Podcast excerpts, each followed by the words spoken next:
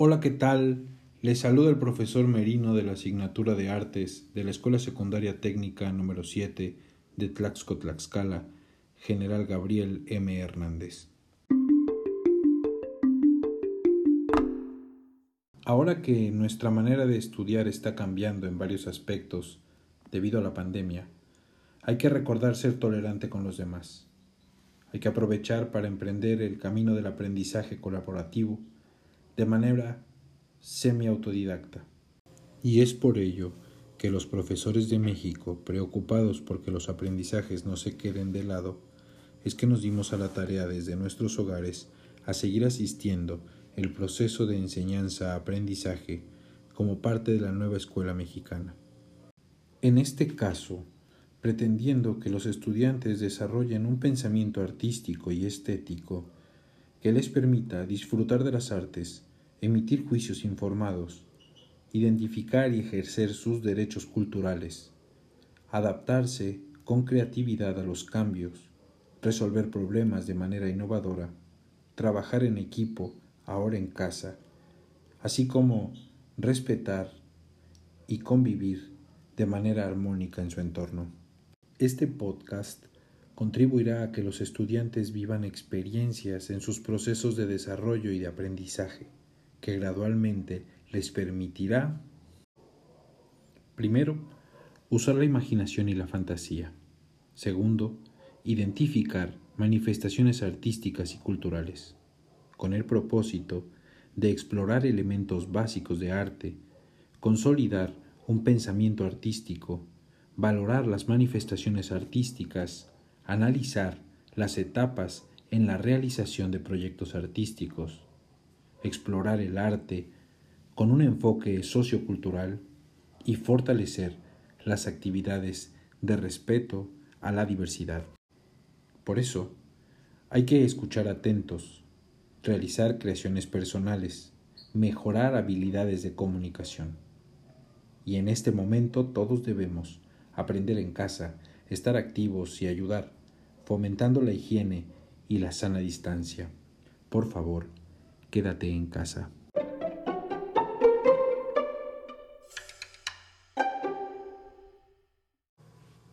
En este podcast del 21 de abril de 2020 reflexionaremos sobre arte y eternidad desde el pensamiento de las culturas de Egipto, Mesopotamia y Creta. Las instrucciones son, primero, escuchar la exposición del tema. Segundo, pon atención a las actividades de las culturas que se exponen porque, tercero, al finalizar la exposición se indicará una actividad que debes realizar a partir de dicha cultura. Cuarto, archivarla en tu carpeta de evidencias, que puede ser tu libreta.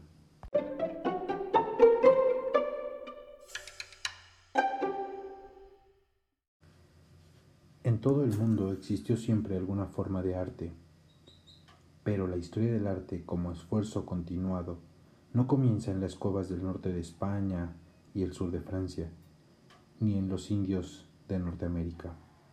No existe ninguna conexión entre esos extraños comienzos y nuestros días.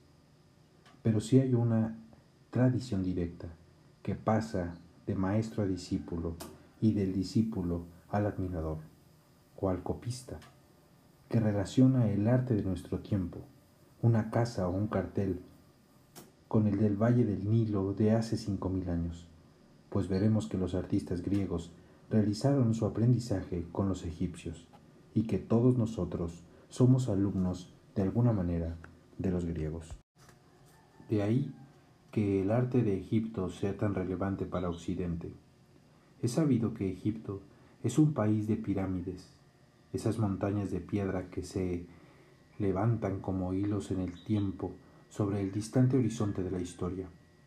Por remotas y misteriosas que puedan parecernos, mucho es lo que nos revelan acerca de nuestra propia historia. Nos hablan de un país tan perfectamente organizado que fue posible, en él, amontonar esos gigantescos montes de piedra en el transcurso de la vida de un solo faraón. Y nos hablan de faraones tan ricos y poderosos que pudieron obligar a millares y millares de operarios o esclavos a trabajar para ellos año tras año, a extraer bloques de las canteras, a arrastrarlos hasta el lugar de la construcción y colocarlos unos sobre otros con los medios más primitivos, hasta que la tumba estuviera dispuesta para recibir los restos mortales del faraón.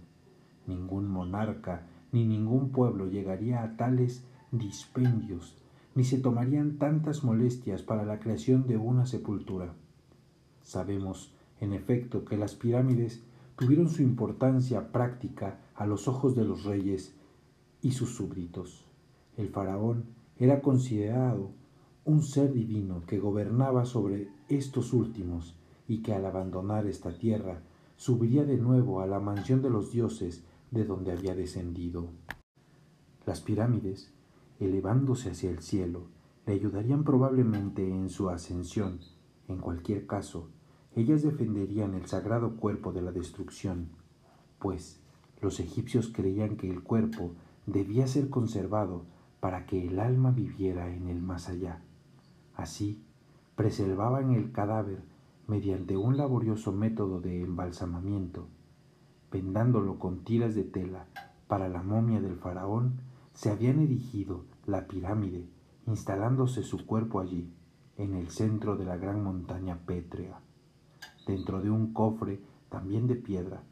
En torno a la cámara mortuoria se escribían en salmos y hechizos para ayudarle en su tránsito hasta el otro mundo. Pero no solo esos antiquísimos vestigios de arquitectura humana los que nos hablan del papel desempeñado por las creencias de la edad antigua de la historia del arte. Los egipcios creían que la conservación del cuerpo no fuera suficiente, sino también se perenizaba la apariencia del faraón. Con toda la seguridad, éste continuaría existiendo para siempre. Por ello, ordenaron a los escultores que labraban el retrato del faraón en duro e imperecedero granito y lo colocaran en la tumba donde nadie pudiese verlo, donde operara su hechizo y ayudase a su alma a revivir a través de la imagen. Una denominación egipcia del escultor era, precisamente, el que mantiene vivo.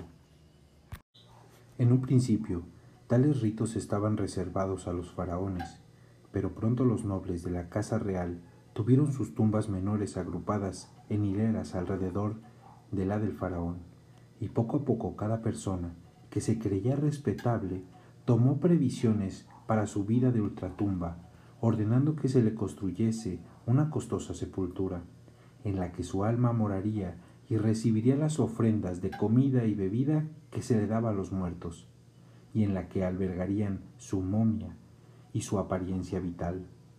Algunos de los primitivos relatos de la edad de las pirámides, la cuarta dinastía del imperio antiguo, se hallan entre las obras más bellas del arte egipcio. Hay en ellas una simplicidad y una solemnidad que no se olvidan fácilmente. Se ve que el escultor no ha tratado de halagar a su modelo o de conservar un gozoso momento de su existencia. No se fijó más en los aspectos esenciales. Cualquier menudo pormenor fue soslayado, tal vez sea precisamente por esa estricta concentración de las formas básicas de la cabeza humana, por lo que estos retratos siguen siendo tan impresionantes, pues, a pesar de su casi geométrica rigidez, no son tan primitivos como los de las máscaras nativas de las que hemos tratado, ni son tampoco de parecido tan fiel como los retratos naturalistas de los artistas de Nigeria. La observación de la naturaleza y la proporción del conjunto se hallan tan perfectamente equilibradas que nos impresionan para ofrecernos seres dotados de vida que, no obstante, se nos aparecen como remotos en la eternidad. Esta combinación de regularidad geométrica y aguda observación de la naturaleza es característica de todo arte egipcio. Donde mejor podemos estudiarla es en los relieves y pinturas que adornan los muros de las sepulturas. La palabra adornan, por cierto, difícilmente puede convenir a un arte que no puede ser contemplado sino por el alma del muerto. Estas obras, en efecto, no eran para ser disfrutadas, también ellas pretendían mantener vivo. Antes, en un pasado distante y horrendo, existió la costumbre de que al morir un hombre poderoso, sus criados y esclavos le siguieran a la tumba, para que llegaran más allá en conveniente compañía, de modo que los sirvientes eran sacrificados. Más tarde, esos horrores fueron considerados demasiado crueles o demasiado costosos, y el arte constituyó su rescate. En lugar de criados reales, a los grandes de esta tierra se les ofrecieron sus imágenes por sustituto. Los retratos y modelos encontrados en las tumbas egipcias se relacionan con la idea de proporcionar compañeros a las almas en el otro mundo, creencia que se encuentra en los inicios de muchas culturas. Estos relieves y pinturas murales nos proporcionan un reflejo extraordinariamente animado de cómo se vivió en Egipto hace milenios. Con todo, al contemplarlos por vez primera, no puede uno sino maravillarse. La razón de ello estriba en que los pintores egipcios tenían una forma de representar la vida real completamente distinta a la nuestra. Tal vez esto no esté relacionado con la diferencia de fines que inspiraron sus pinturas. No era lo más importante la belleza, sino la perfección.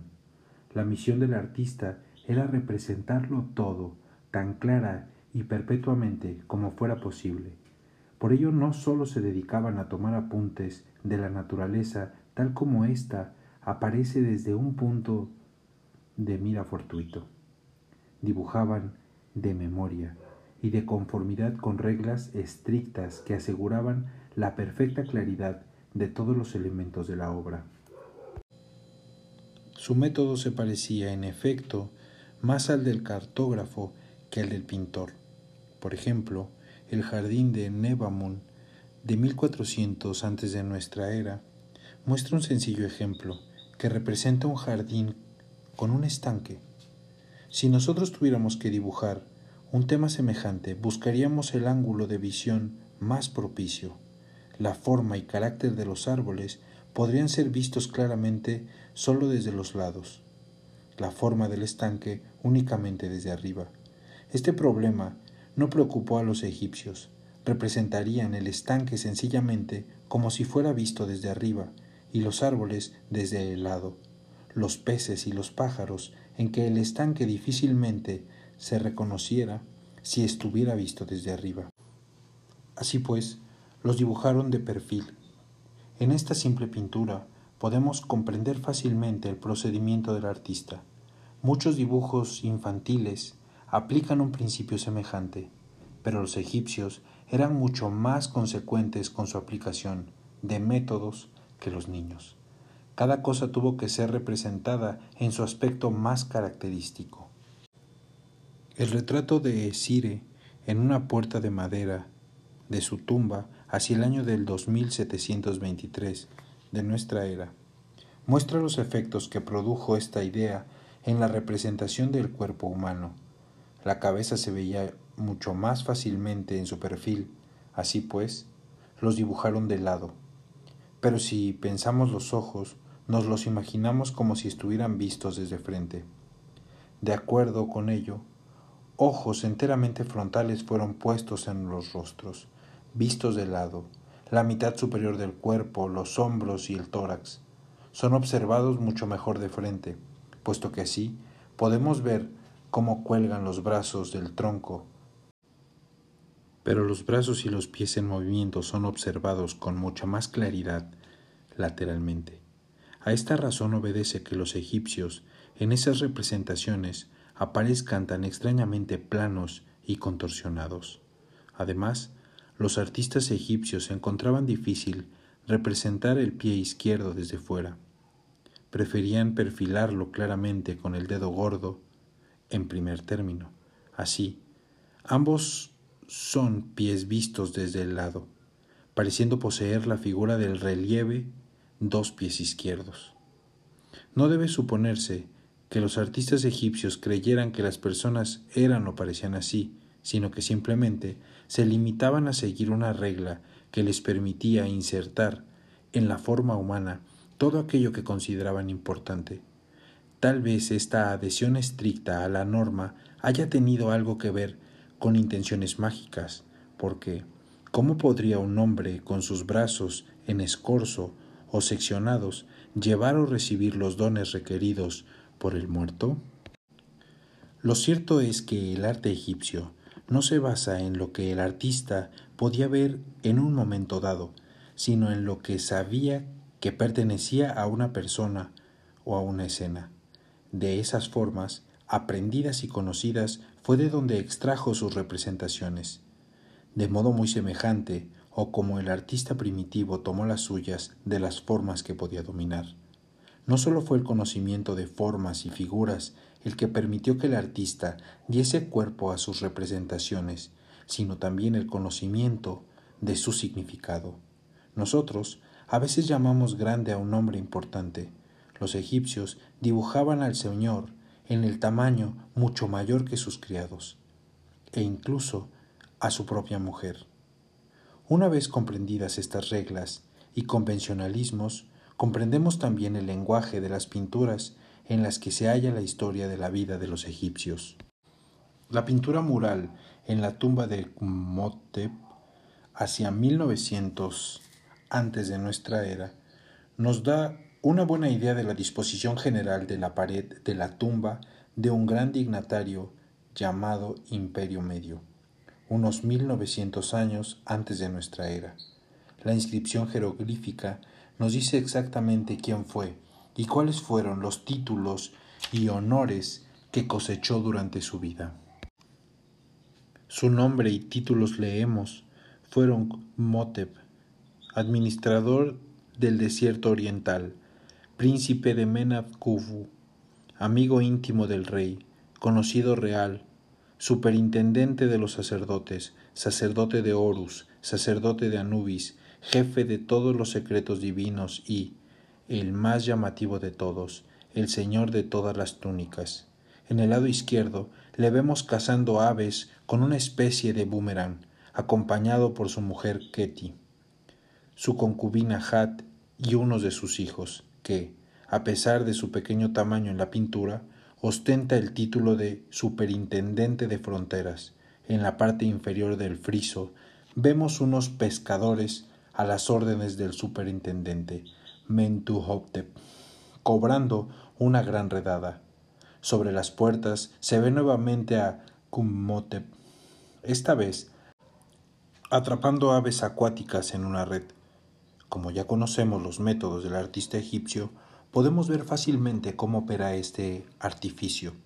El cazador se coloca detrás de una pantalla vegetal, sosteniendo una cuerda ligada a la malla abierta. Esta última representada como una vista desde arriba. Cuando las aves han acudido al cebo, aquel tira de la cuerda y ellas quedan aprisionadas en la red. Detrás de Kunmotep se halla su primogénito Nach y su superintendente de tesoros, quien era, al propio tiempo, responsable de encargar la construcción de su sepultura. En el lado derecho, Kunmotep, al que se dio el nombre de grande en peces, rico en aves, adorador de la diosa de la casa, es visto arponeando peces. Otra vez podemos observar los convencionalismos del artista egipcio, que prescinde del agua por entre las cañas para mostrarnos el lugar donde se hallan los peces. La inscripción dice, en una jornada en la barca por la charca de los patos silvestres, los pantanos y los ríos, alanceando con lanza de dos puntas, atravesó treinta peces. Qué magnífico el día de la caza del hipopótamo. En la parte inferior se aprecia el divertido episodio de uno de los hombres que ha caído al agua y es pescado por sus compañeros. La inscripción en torno a la puerta recuerda los días en que tenían que llevarse presentes al muerto e incluye oraciones a los dioses. Mm, de este modo creo que nos empezamos a acostumbrar a contemplar estas pinturas egipcias y ya no nos preocupan tanto sus faltas de verosimilitud como la ausencia de color en las fotografías, Incluso comenzamos a advertir las grandes ventajas del método egipcio. No hay nada en esas pinturas que dé la impresión de haber surgido por azar, nada que pudiera haber sido exactamente igual tratado de otro modo cualquiera. Merece la pena coger un lápiz e intentar copiar uno de los dibujos primitivos egipcios, trabajo que realizaremos al finalizar esta reflexión. De momento, nuestros esbozos resultan desmeñados, torcidos e inarmónicos, al menos los míos. El sentido egipcio del orden en cada pormenor es tan poderoso que cualquier pequeña variación lo trastorna por completo. El artista egipcio empezaba su obra dibujando una retícula de líneas rectas sobre la pared y distribuía con sumo cuidado sus figuras a lo largo de esas líneas. Sin embargo, este sentido geométrico del orden no lo previó de observar todos los detalles de la naturaleza con sorprendente exactitud. Cada pájaro, pez o mariposa está dibujado con tanta fidelidad que los zoólogos pueden incluso reconocer su especie. Uno de los rasgos más estimables del arte egipcio es que todas las estatuas, pinturas y formas arquitectónicas se hallan en su lugar correspondiente como si obedecieran una ley. A esta ley, a la cual parecen obedecer todas las creaciones de un pueblo, las llamamos estilo. Resulta muy difícil explicar con palabras qué es lo que crea un estilo. Es mucho más fácil verlo. Las normas que rigen todo el arte egipcio confieren a cada obra individual un efecto de equilibrio y armonía. El estilo egipcio fue un conjunto de leyes estrictas que cada artista tuvo que aprender en su más temprana juventud. Las estatuas sedentes tenían que tener las manos apoyadas sobre las rodillas. Los hombres tenían que ser pintados más morenos que las mujeres. La representación de cada divinidad tenía que ser estrictamente respetada. Horus, el dios Sol, tenía que aparecer como un halcón o con la cabeza de halcón, Anubis, el dios de la muerte, como un chacal o con la cabeza de un chacal. Cada artista tuvo que aprender también el arte de escribir bellamente. Tuvo que grabar las imágenes y los símbolos de los jeroglíficos clara y cuidadosamente en piedra, pero, una vez en posesión de todas esas reglas, su aprendizaje había concluido. Nadie pedía una cosa distinta, Nadie le requería que fuera original, por el contrario, probablemente fue considerado mucho mejor artista el que sabía labrar sus estatuas con mayor semejanza a los admirados monumentos del pasado. Por ello, en el transcurso de tres mil años o más, el arte egipcio varió muy poco. Cuando fue considerado bueno y bello en la época de las pirámides, se tuvo por excelente mil años después. Ciertamente, aparecieron nuevas modas y se solicitaron nuevos temas al artista, pero su manera de representar al hombre y la naturaleza siguió siendo esencialmente la misma. Solo hubo un hombre que rompió las ataduras del estilo egipcio. Fue un faraón de la decimoctava dinastía, conocido entonces como el Imperio Nuevo, que se fundó después de una catastrófica invasión de Egipto. Ese faraón llamado Amenofis IV, fue un hereje. Rompió con muchas de las costumbres consagradas por la remota tradición. No quiso rendir homenaje a los dioses extrañamente conformados de su pueblo. Para él sólo había un dios supremo, Atón, al que adoraba y al que hizo representar en forma de sol lanzando sus rayos. Cada uno dotado de una mano. Se llamó a sí mismo Akenatón, según su dios y separó su corte del alcance de los sacerdotes de los otros dioses, para trasladarla a una población que se conoce actualmente con el nombre árabe de Tel el Amarna. Las pinturas encargadas por él debieron de asombrar a los egipcios de la época por su novedad. En ellas no se encuentra nada de la dignidad rígida de los primeros faraones. En vez de ello, se hizo retratar con su mujer, Nefertiti, jugando con sus ojos bajo la bendición del sol. Algunos de sus retratos le muestran como un hombre feo, tal vez porque deseó que los artistas le representaran en toda su humana flaqueza, o quizá estaba tan convencido de su importancia única como profeta que hizo hincapié en que se le representara fielmente.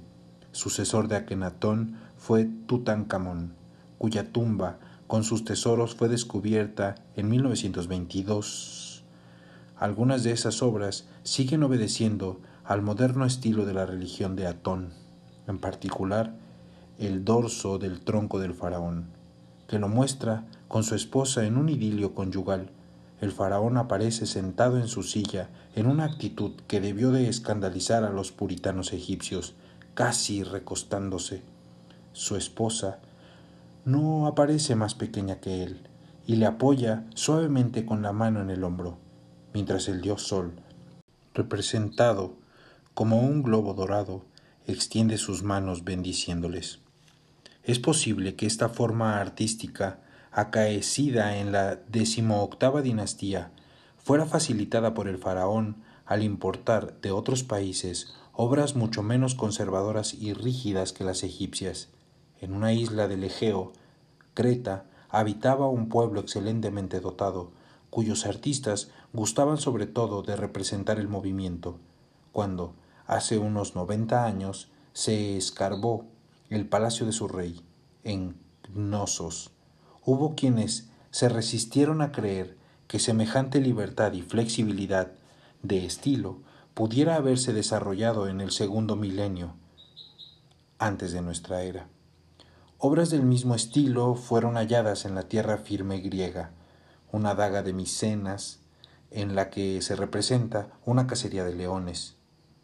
Muestra un sentido de movimiento y de suavidad de líneas que debieron de impresionar a los artesanos egipcios, llevándoles a desviarse de las normas consagradas por su tradición. Pero esta apertura del arte egipcio no debió de persistir mucho. Ya durante el reinado de Tutankamón, las antiguas creencias fueron restauradas, y la ventana al exterior quedó cerrada nuevamente. El estilo egipcio, tal como había existido desde hacía miles de años, continuó existiendo durante otro milenio o más, y sin duda los egipcios creyeron que continuaría así eternamente. Muchas obras egipcias de nuestros museos datan de ese último periodo, lo mismo que casi todos los edificios, tales como templos y palacios, se introdujeron nuevas formas y temas y se llevaron a cabo otras tareas, pero nada esencialmente distinto vino a sumarse a las anteriores realizaciones artísticas. Egipto, claro está, fue solamente uno de los grandes y poderosos imperios que existieron en cercano Oriente durante varios milenios. Sabemos por la Biblia que Palestina se hallaba entre el imperio egipcio del Nilo y los imperios de Babilonia y Asiria, que se desarrollaron en el valle formado por los ríos Éufrates y Tigris. El arte de Mesopotamia, nombre que dieron los griegos a ese valle, nos es menos conocido que el arte egipcio. Ello se debe, al menos en parte, a una causal accidental. No existían bloques de piedra en aquel valle y la mayoría de las construcciones fueron hechas con ladrillos, que el paso del tiempo corroyó y redujo a polvo. Hasta la escultura en piedra fue, en comparación, poco frecuente. Pero no es esta la única explicación del hecho de que sean escasas relativamente las obras primitivas de su arte que han llegado hasta nosotros, la razón principal es, probablemente, que ese pueblo no compartió la creencia religiosa de los egipcios de que el cuerpo humano y su representación debían ser conservados para que el alma persistiera. En una época muy primitiva, cuando gobernaba el pueblo sumerio con la capital de Ur, los reyes todavía eran enterrados con toda su familia, incluso con sus esclavos, para que no les faltara acompañamiento en el mundo del más allá. Tumbas de ese periodo han sido descubiertas recientemente, por lo cual no es posible admirar algunos de los dioses titulares de esos antiguos y bárbaros reyes en el Museo Británico. Podemos observar cuánto refinamiento y capacidad artística pueden convivir con la crueldad y las supersticiones primitivas. Hay, por ejemplo, un arpa procedente de las tumbas decorada con las bestias fabulosas. Más bien parece uno de nuestros animales heráldicos, no sólo por su aspecto general, sino también por su disposición, pues los sumerios poseyeron el gusto de la precisión y de la simetría. No sabemos exactamente qué se proponían significar con esos animales fabulosos, pero es casi seguro que pertenecieron a su mitología, y que las escenas que nos hacen un efecto semejante al de las ilustraciones de nuestros libros infantiles encerraron un sentido muy grave y solemne. Aun cuando los artistas de Mesopotamia no fueran contratados para decorar las paredes de las tumbas, también tuvieron que asegurar, por distinto modo, que la imagen ayudara a mantener vivo al poderoso. A partir de los tiempos primitivos se desarrolló una costumbre entre los reyes de Mesopotamia de entregar monumentos conmemorativos de sus victorias en la guerra, los cuales hacen referencia a las tribus derrotadas y al botín capturado. La muestra de un relieve semejante se encuentra en la estela del rey Naram-Sim hacia el año 2270 antes de nuestra era, en la que se representa al rey pisoteando los cuerpos de sus adversarios muertos mientras que otros de sus enemigos le imploran piedad. Tal vez la idea que respondieron esos monumentos no fue solamente la de mantener vivo el recuerdo de esas victorias. En los primeros tiempos al menos, la antigua creencia en el poder de la imagen pudo aún haber influido en quienes ordenaron su ejecución. Tal vez pensaron que mientras la imagen de su rey se conservara con el pie sobre la garganta de su derribado enemigo, la tribu vencida no podría levantarse. En tiempos posteriores, tales monumentos evolucionaron hasta construir una completa crónica gráfica de las campañas del rey. Las mejor conservadas de esas crónicas datan de un periodo tardío. El reinado del rey Asurnasirpal II de Asiria que vivió en el siglo IX antes de nuestra era, un poco después del rey bíblico Salomón, podemos ver en ellas todos los episodios de una campaña bien organizada, donde se muestran los detalles de un ataque a una fortaleza en las máquinas de asedio en acción, los defensores derrumbándose y en lo alto de una torre una mujer lamentándose en vano.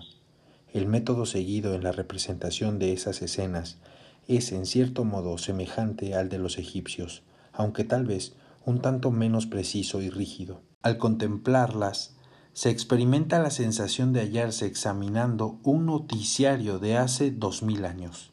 Tan reales y convincentes nos parecen, pero, si las observamos más detenidamente, descubriremos un hecho curioso. Hay multitud de muertos y heridos en esas guerras terribles, pero ni uno solo es asirio. El arte de la difusión y la propaganda estaba ya muy avanzado en aquellos lejanos días, pero acaso podamos llegar a una idea ligeramente más piadosa de los antiguos asirios.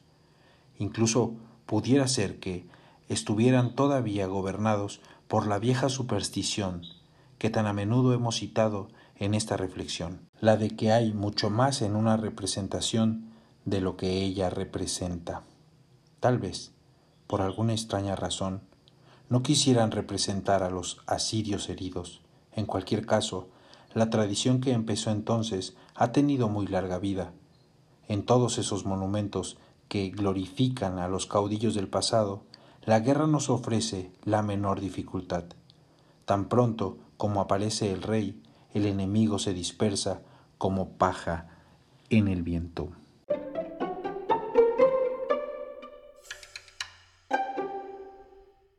Hemos llegado al final de la reflexión y ahora, como se mencionó al inicio, resolveremos algunas actividades. Resuelve el siguiente cuestionario. Primera pregunta. ¿Qué superstición tenían los antiguos egipcios para hacer sus representaciones murales? Segunda pregunta. ¿Cómo se le conocía a los escultores en el antiguo Egipto? Tercera pregunta. ¿Qué es el estilo artístico? Dibuja una pirámide donde tú seas el faraón, y también el más grande entre aquellos que te rodeen, como en el antiguo Egipto. Y en la parte inferior coloca tu nombre y una lista de los títulos que ya ocupes. Por ejemplo, cursó el preescolar en, terminó la primaria en, es hijo de Adán y de Juana, amigo de Pedro y de Pablo, es jefe del Club de la Alegría.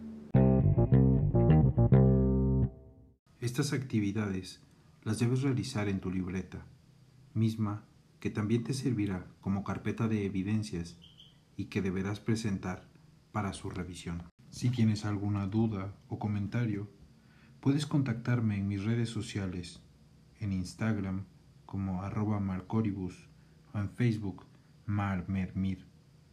También puedes solicitar a la escuela otras vías de comunicación.